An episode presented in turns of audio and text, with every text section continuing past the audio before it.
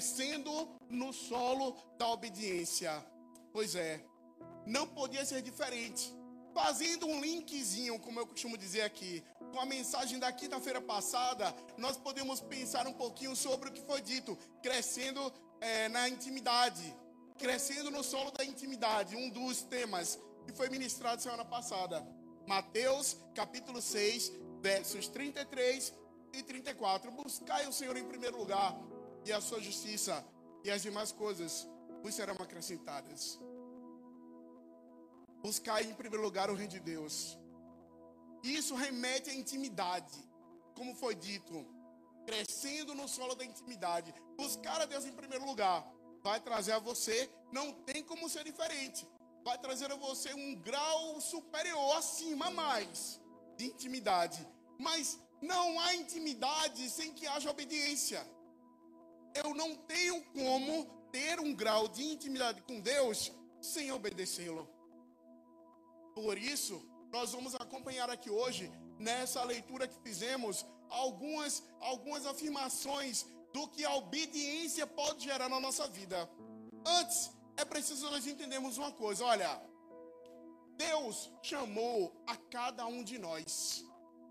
Você crê nisso? Você chegou até aqui nessa noite, eu não te conheço. Homem, mulher, jovem, adolescente, idoso, ancião, não conheço você. Pelo menos não ainda. Eu não dou duas horas para chegar até você e saber quem você é. Mas Deus te trouxe aqui por um propósito lindo que talvez você ainda não entenda. E na tua cabeça você imagina que você veio por um convite. Alguém te convidou, ou porque você viu no Instagram, ou porque alguém falou que era legal, tinha um jogo de luz bonito, tinha um louvor topado do FKA Music. Tudo isso é verdade. Mas o propósito de Deus em você é muito maior.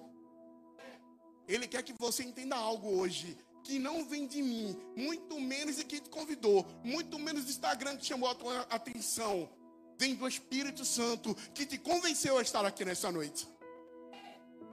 E o Senhor tem um chamado para nós, é um chamado à adoração. Deus me chamou e te chamou para adoração. Deus me chamou e te chamou para que nós possamos obedecê-lo. É. Deus nos chamou para vivermos em obediência. E a gente não pode deixar de citar o início de tudo. A quinta-feira passada nós ouvimos uma pincelada sobre isso também. Desde o início, lá atrás, a desobediência. Que tem vários sinônimos, pode ser chamado de pecado, pode ser chamado de rebeldia, pode ser chamado de errar o alvo, a desobediência. É um problema sério, irmãos. E causa a separação entre mim e Deus. A desobediência me faz ficar separado de Deus. Mas hoje o Senhor nos trará a luz para que possamos voltar à obediência a Ele, à verdadeira adoração, e assim passarmos a voltar a ter comunhão plena com Seu Espírito. Aleluia. Efésios, no capítulo 1, no verso 6, a palavra diz que nós somos criados para o louvor da Sua glória.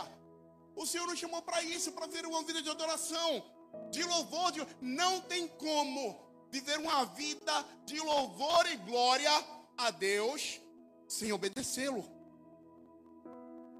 Sem obedecer os princípios daquilo que ele predeterminou na sua palavra. Está escrito. E não tem como viver uma vida dessa forma sem obedecer aos preceitos do Senhor.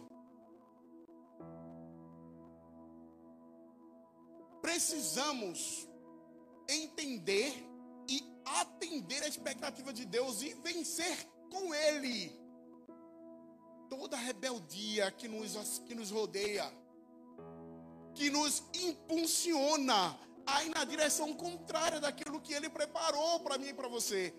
Olha, Paulo escrevendo aos Coríntios, ele fala: nem olhos viram, nem ouvidos ouviram, sequer subiu ao coração do homem aquilo que Deus tem preparado para aqueles Não, não.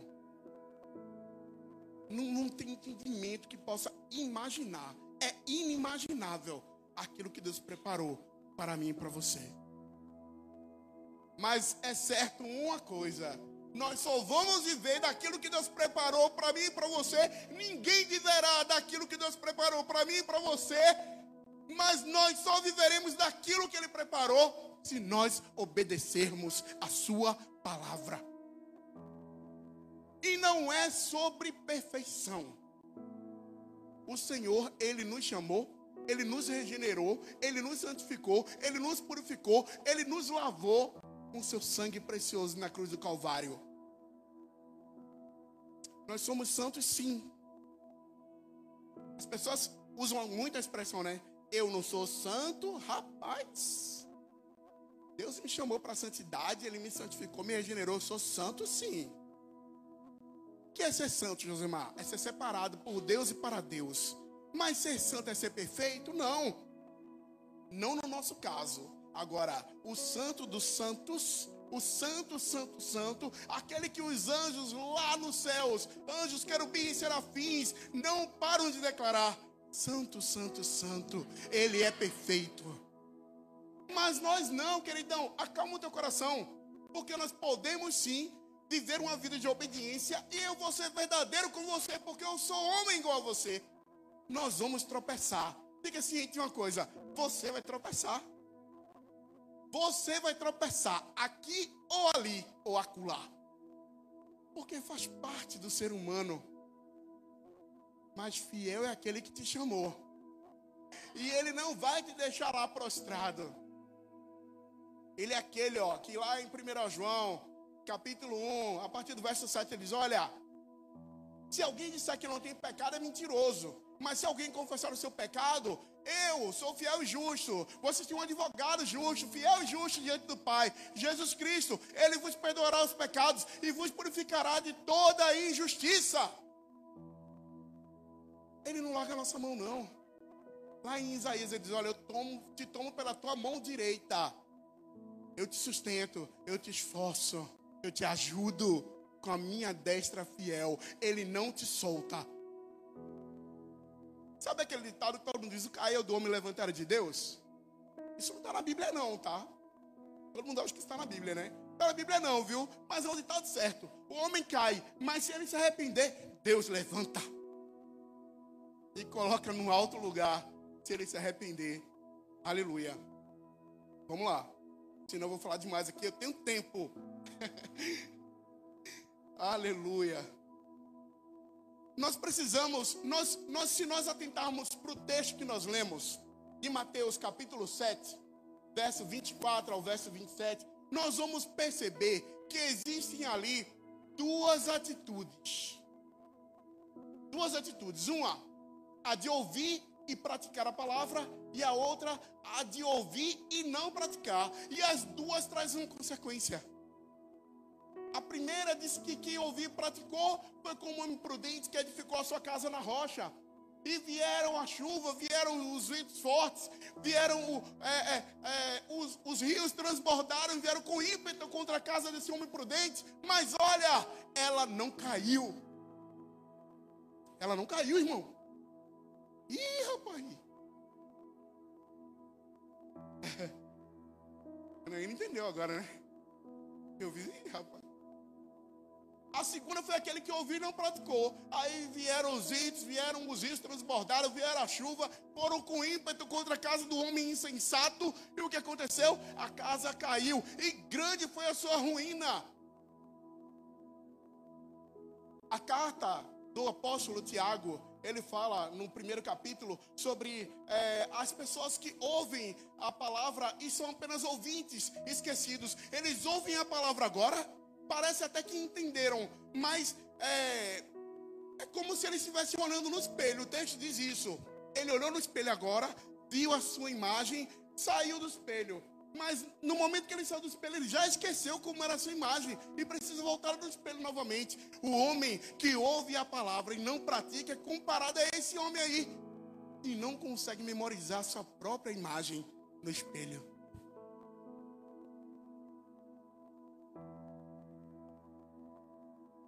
Lucas, no capítulo 8, a gente vai ver aqui, fazendo um, um, paralelo breve sobre o texto de Mateus, a gente vai ver a parábola da semeadura. É, E a gente vai ver ali uma comparação incrível sobre ouvir a palavra. O semeador saiu para semear e ele lançou a semente. Uma das sementes caiu num solo pedregoso, que é, foi pisada pelos homens.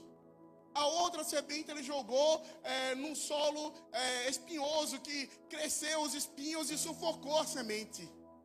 Mas a outra caiu uma terra boa. E diz o texto que ela frutificou a cem por um. Eu creio que na noite de hoje só tem terra boa aqui. E você está ouvindo essa palavra que está sendo liberada para o teu coração. E eu sei que, olha, sobre semear, sobre palavra lançada, nos remete ao que? A semente. A semente, queridos, deixa eu te dizer uma coisa. A semente é algo incrível.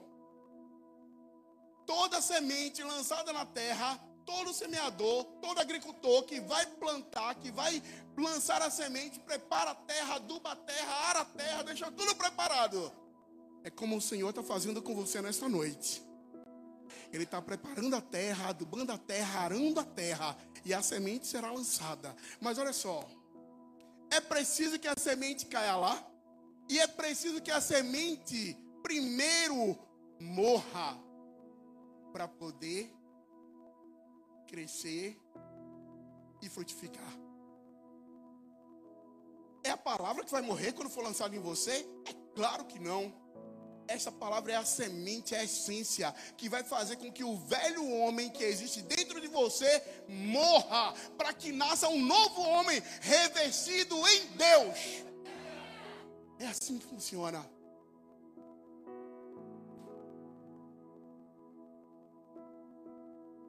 Nós somos chamados de filhos de Deus, como Jesus, filhos obedientes. Filhos obedientes. Em 1 Pedro 1,14 o texto fala exatamente isso. Olha, como filhos de Deus, como filhos obedientes, nós deveríamos deixar todo embaraço do mundo, não praticar as coisas que o mundo nos oferece. É o que o texto diz. Em Filipenses 2:8, Jesus, mais uma vez, ele foi exemplo em tudo para nós seguirmos. Jesus foi exemplo em oração. Ele não precisava porque ele era Deus mas ele obedecia à palavra. E Jesus, mesmo sendo Deus, se retirava para orar, para buscar a presença do Senhor. O texto de Filipenses 2:8 diz que Jesus, mesmo sendo Deus, não teve por usurpação ser igual a Deus. Ele foi obediente, obediente até a morte e morte de cruz. Para poder Jesus viver aquilo que estava prometido, havia uma, havia uma profecia havia uma promessa, havia uma palavra liberada. Olha, o Filho de Deus ele virá, ele anunciará, ele fará coisas grandiosas, mas ele será entregue para ser morto nas mãos de malfeitores. Mas ao terceiro dia ele ressuscitará. E existem promessas de Deus liberadas para mim e para você, mas nós só vamos viver essas promessas se nós passarmos a atenciosamente obedecer o que a palavra diz. Deuteronômio no capítulo 28, a palavra diz: Olha, se atentamente eu ouvir a voz de Deus e obedecer, aleluia. Ele diz o texto que eu não precisarei mais correr atrás de bênção. Eu não vou mais precisar ir para aquela igreja do fogo, do manto, do reteté, do ré pra pra, porque lá tem profeta, porque ela entrega bênção. Não, porque se eu obedecer a palavra, as bênçãos do Senhor me seguirão. Quem aqui quer bênção do Senhor? Obedeça a palavra. Obedeça a palavra. As bênçãos do Senhor te seguirão. E não é sobre enricar, não é sobre prosperar. Pra... E pode acontecer. E pode acontecer. Porque o nosso Deus é Deus do ouro, dono do ouro e da prata. Ele faz o que ele quer com quem ele quer. Pode acontecer. Mas a bênção de Deus para mim e para a tua vida é aquela que vai fazer com que você esteja abastado e vai fazer com que você possa acudir o necessitado e vai fazer com que não haja falta para você. E você pode até enricar, porque Deus é dono do ouro e da prata. Aleluia. Foi só uma introdução e agora eu vou ter que correr. Vamos falar aqui sobre alguns fatos que a obediência à palavra pode gerar na nossa vida. Primeiro, primeiro fato do que a palavra de Deus pode gerar na nossa vida: maior intimidade com Deus.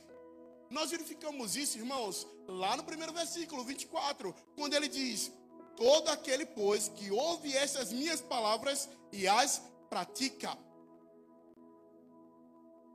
É preciso, para obedecer a Deus, para ter esse grau de intimidade, é preciso obedecer. Para obedecer, é preciso se submeter. Para se submeter, eu preciso estar debaixo de uma autoridade. Para estar debaixo da autoridade, eu preciso saber quem é essa autoridade.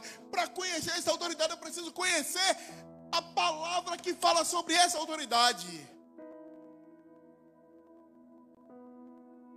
É assim que funciona. Eu preciso conhecer o Deus a quem eu digo servir. Eu preciso conhecer, porque como eu vou obedecer?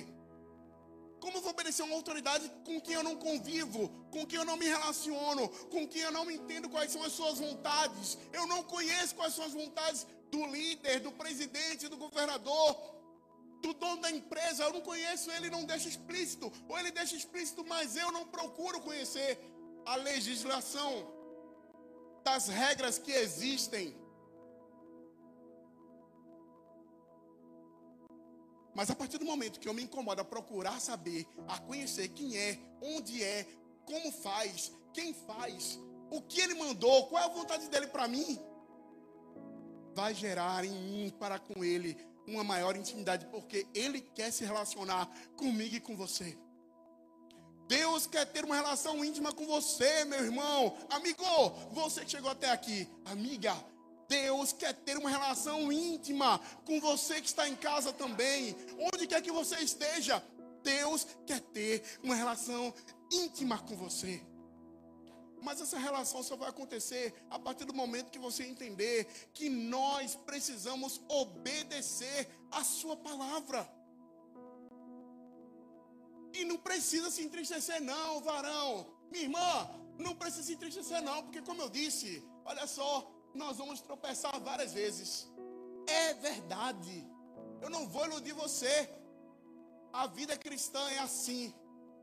Eu vivo a vida cristã já há 23 anos. Sou santo, o Senhor me separou para Ele, por Ele, por Ele, para Ele. Mas eu não sou perfeito. E em vários momentos da minha vida eu tropecei. E ainda tropeçarei enquanto estiver aqui, na, na carne. Mas olha, eu sei em quem eu tenho crido. E eu sei que Ele é poderoso para fazer muito mais do que aquilo que eu peço ou penso em pedir. Então não precisa temer, não. Só caminha com Ele, caminha conhecendo Ele. A vontade dele é essa, que Ele quer ter uma intimidade tão grande contigo, mas só é possível através do conhecimento. Não tem como ter intimidade sem conhecer. E a partir do momento que você conhece, você sente necessidade de obedecer os seus preceitos. Eles não são penosos. A palavra diz isso. Os preceitos do Senhor não são penosos nós conseguimos cumpri-los, se assim nós o quisermos e nos esforçarmos para isso. Vamos avançar. Olha o que a palavra diz em Hebreus 1:1. Aleluia. Ele fala a nós, é, ele, havendo Deus antigamente falado muitas vezes e de muitas maneiras aos pais pelos profetas, a nós falou-nos nesses últimos dias pelo Filho. Olha só o que Hebreus diz. Lá no Antigo Testamento, Deus falou de várias formas para o seu povo através dos profetas. No Antigo Testamento, o último profeta que Deus levantou foi João Batista. Mas depois de João, veio um que era maior que João. João sequer era digno de desatar as suas sandálias. Jesus, o Filho de Deus. E Deus usou o seu Filho para falar conosco até os dias de hoje. Eu sempre digo isso. Jesus, em João 17, ele orou por mim e por você. Olha, você que está aqui nessa noite, você sabia que Jesus orou por você? Você que ainda não conhece Jesus de intimidade, de obedecer, de andar colado nele. Sabe, Jesus orou por você lá atrás. Você nem sonhava em existir. E Jesus orou por você. João capítulo 17, diz a palavra do Senhor. Jesus orou assim, ó, Pai, eu não peço que o Senhor tire eles do mundo, mas que os livre do mal. Pai, eu não peço só por esses que estão aqui comigo, mas eu peço por aqueles que ainda virão acreditar em mim. Ele estava falando de mim e de você. Aleluia. Sabe por que ele falou de mim e de você? Porque a vontade dele é ter você próximo a ele. Ele não te quer longe, ele te quer perto. Ele quer, quer você íntimo dele, obedecendo a sua palavra. Aleluia. Vamos lá. João 14, 21. Olha o que a palavra diz. Quem tem os meus mandamentos e lhes obedece, esse é o que me ama. Aquele que me ama será amado do meu Pai. Eu também o amarei e me revelarei a ele. Sabe o que é isso? Intimidade.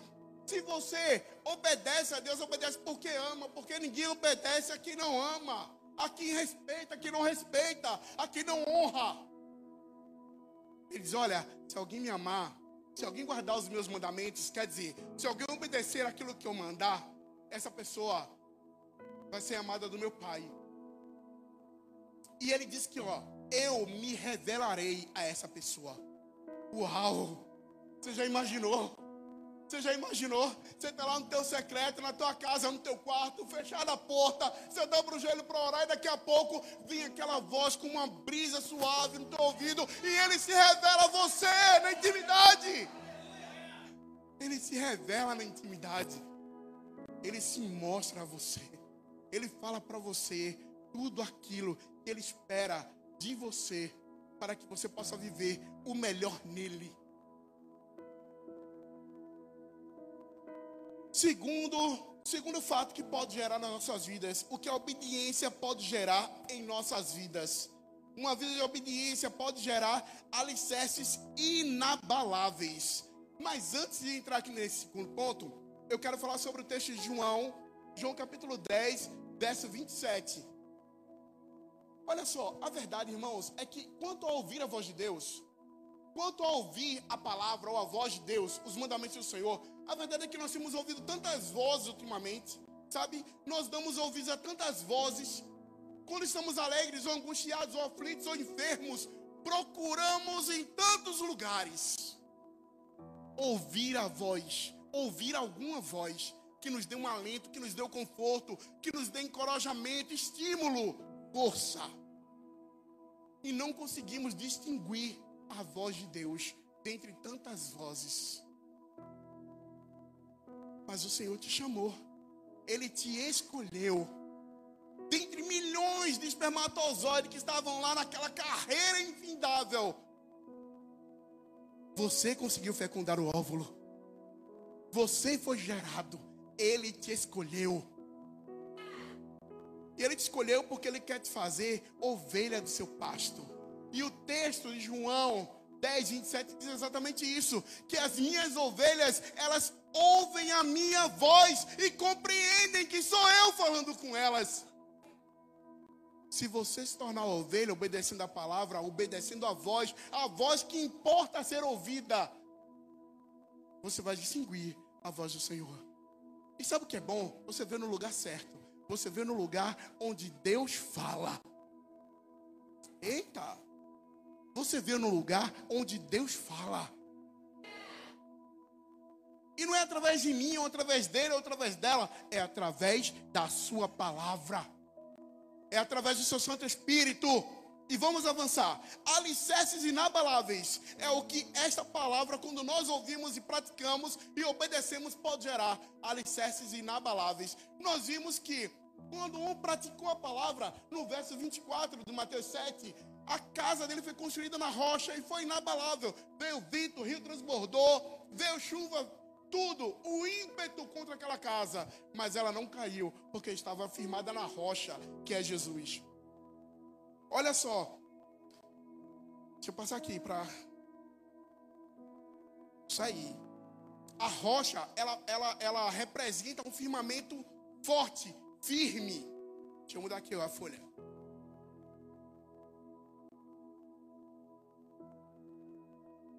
Nós vimos ali dois fundamentos: aquele que pratica e aquele que não pratica. O que acontece com um e o que acontece com o outro. A Bíblia diz em Hebreus 11 que a fé é o firme fundamento. Não há como, não há como ter um firme alicerce, um alicerce forte sem ter o firme fundamento que é a fé. E não tem como ter fé sem observar a palavra, sem obedecer aquilo que Deus determinou para mim e para você. Nós é, temos o grande problema da escolha. Porque nas atitudes que nós vimos ali, existem duas escolhas. Ou eu escolho firmar minha casa na rocha, ou eu escolho firmar a minha casa na areia.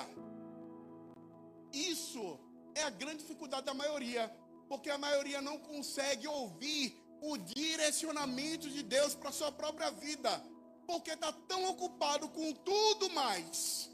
São tantas ocupações, são tantas coisas que você consegue é, administrar, mas quando nós chegamos no quesito Deus, igreja, a sua palavra, tudo mais tem mais importância do que o reino de Deus. Lembre, Ele nos chamou a cada um de nós para adoração. Ele nos chamou a cada um de nós para sermos seus filhos. Ele nos chamou a cada um de nós para sermos obedientes à Sua palavra. Não existe uma vida bem-sucedida se não houver o total é, conhecimento da palavra. É, o salmista, no Salmo 1, ele fala o seguinte: Bem-aventurado o homem que não anda segundo o conselho dos ímpios, não se detém no caminho dos pecadores, nem se assenta na roda dos escarnecedores. Antes, o seu prazer está na lei do Senhor, e na sua lei medita de dia e de noite. Olha o que o texto diz: ele será como árvore plantada junto à corrente de águas, que no devido tempo dá o seu fruto e cuja a folhagem não murcha. E tudo quanto esse homem e essa mulher fizer, prosperará. É um alicerce firme no Senhor. A obediência nos gera um alicerce firme no Senhor tudo quanto você fizer prosperará. O salmista no Salmo 40, verso 1 a 4, ele fala que o Senhor, ele firmou os nossos pés sobre a rocha. Ele firmou os nossos pés sobre a rocha. E sobre ouvir a voz de Deus, sobre buscar, irmãos, conselhos, não é errado buscar um amigo, buscar o irmão da igreja, buscar o pastor, não, não é errado. Para se aconselhar, para ouvir uma palavra, não é errado. Pelo contrário, é muito sadio. E a palavra nos adverte é esquisito. Olha, tem alguém necessitado, comunica com os santos a tua necessidade, para que não haja necessidade no meio da igreja. Precisamos realmente contar as nossas dificuldades para os irmãos. Agora, vê para quem tu conta, até porque tem uns que compartilha. Tem uns que são assim, né? Não sabem administrar. Mas sabe o que o Senhor diz? Através do profeta Isaías, no capítulo 6, verso 9, ele diz: Olha, existe um Deus, ele se chama Emanuel, o seu nome é Emanuel, Deus conosco. Ele diz assim: Olha, existe um Deus, que o nome dele é, sabe o que? Maravilhoso conselheiro. Busca ouvir essa voz do maravilhoso conselheiro. Ele está aqui nessa noite, viu? Ele está aqui pronto para te ouvir. Só fala com ele. Fique atento aí. O fato, irmãos, é que muitas coisas não mudam na minha vida quando eu passo a orar. Há momentos na minha vida, estou falando por mim agora. Há momentos na minha vida que eu oro, oro, oro, oro e parece que eu não vejo resultado, Juan. Parece que a coisa não está acontecendo, não. Eu acho que acontece assim com você também. Eu acho que você questiona Deus, assim como eu questiono também. Porque questionar Deus não é errado, não, viu? Tem gente que fala assim: não questiona Deus, não. Tá, tá, tá doida, quer ser fulminado, é? Nada a ver, irmãos. Questiona Deus sim. Questiona que ele vai te responder da forma dele, quando ele quiser, na hora que ele quiser, como ele quiser, mas ele responde.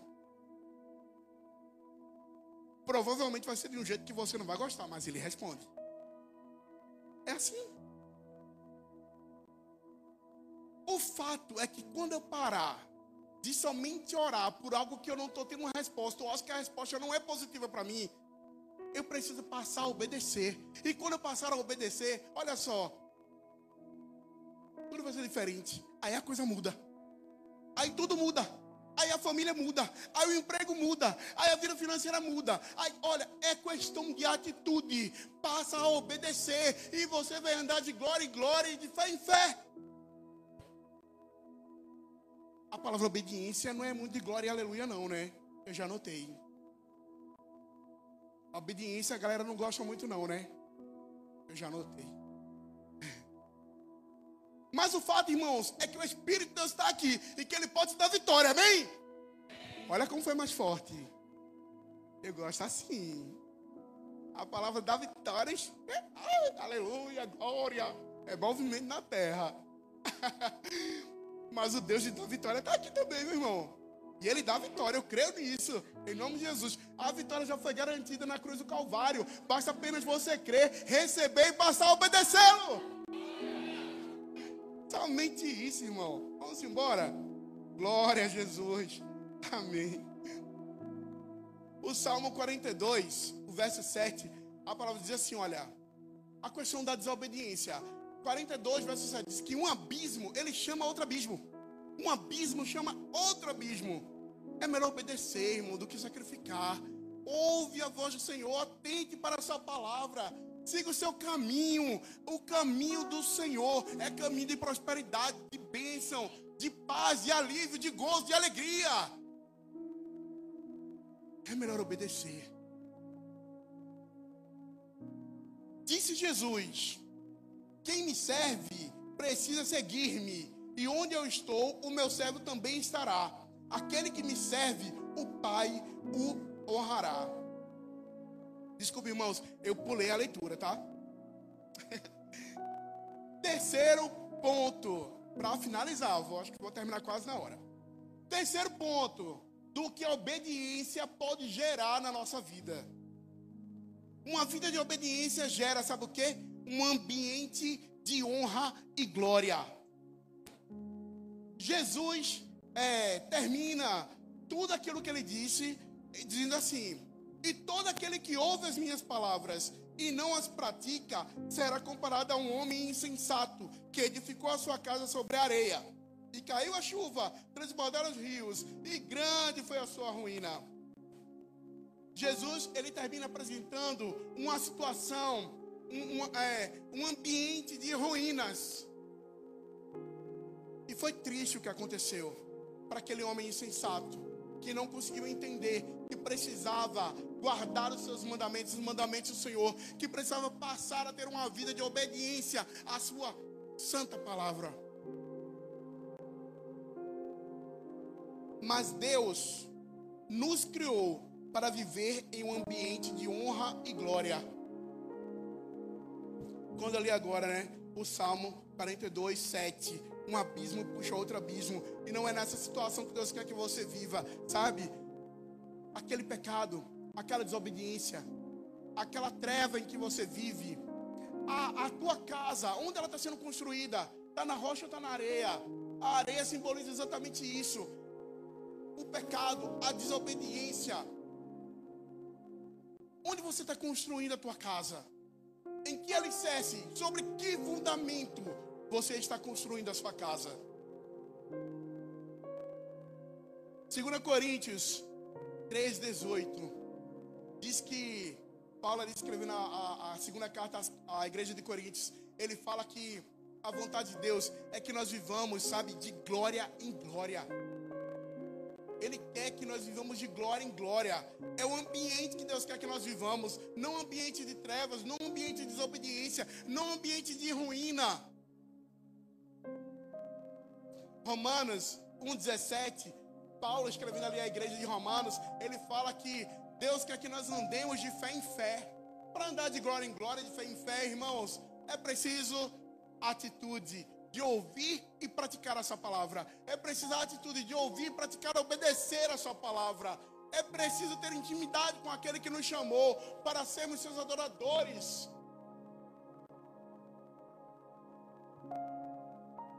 Vai coisa. Irmãos, nós estamos diante de uma escolha.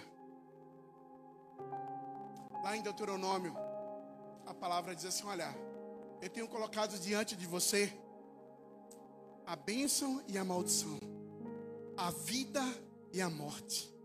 Ele diz: escolhe, pois, a vida para que vivas. Precisamos escolher se nós queremos continuar vivendo uma vida de aparência para os outros, se eu vou continuar vindo sempre aqui à casa do Senhor, sem tomar uma decisão, sem tomar uma atitude, eu já compreendi, eu já ouvi a sua palavra. Que tipo de terra você é? Será que você é aquela terra que tem desprezado a semente que tem caído em você?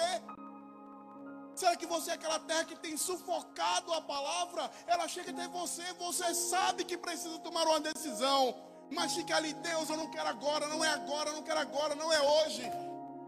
Fica sufocando a palavra, a semente que caiu sobre você. Ou será que você hoje compreendeu que você é aquela terra boa? E que a semente caiu hoje. Hoje você é essa terra boa. Que a semente caiu. E ela irá frutificar nesta noite. Em nome de Jesus. A cem por um. Permita-se ser a terra boa. Em que Deus vai fazer a semente germinar, frutificar e produzir a cem por um quanto a ouvir a voz de Deus. Apocalipse, capítulo 3, verso 20. Senhor quer que você seja a morada dele. O Senhor quer morar dentro de você. Ele quer que você tenha a atitude. Apocalipse 3:20 diz: "Olha, eis que estou à porta e bato. Se alguém ouvir a minha voz e abrir a porta, eu entrarei em sua casa, cearei com ele e ele comigo. Aleluia! Para você que disse que só tomaria uma atitude de ouvir a palavra de Deus e praticar, para você que disse que só tomaria uma decisão quando chegasse o dia em que Deus te chamasse, olha, deixa eu te dizer uma coisa. Hoje ele está batendo a tua porta Hoje Ele está chamando pelo teu nome. Ei, Ele é tão educado, aleluia. Ele é tão educado. Ei, abre, me deixa entrar. Eu quero fazer morada, eu quero fazer coisa nova, eu quero transformar o ambiente. Eu quero que você viva de glória em glória, de fé em fé. Eu quero te levar a viver num ambiente de honra e glória. Porque onde eu estiver, o meu servo também estará. Você não vai sair daqui nessa noite sem tomar essa atitude de fé. Não seja, como o Tiago disse, apenas um ouvinte esquecido. Seja um ouvinte praticante. Nessa noite, o Espírito Santo te trouxe aqui porque ele te ama e ele te quer.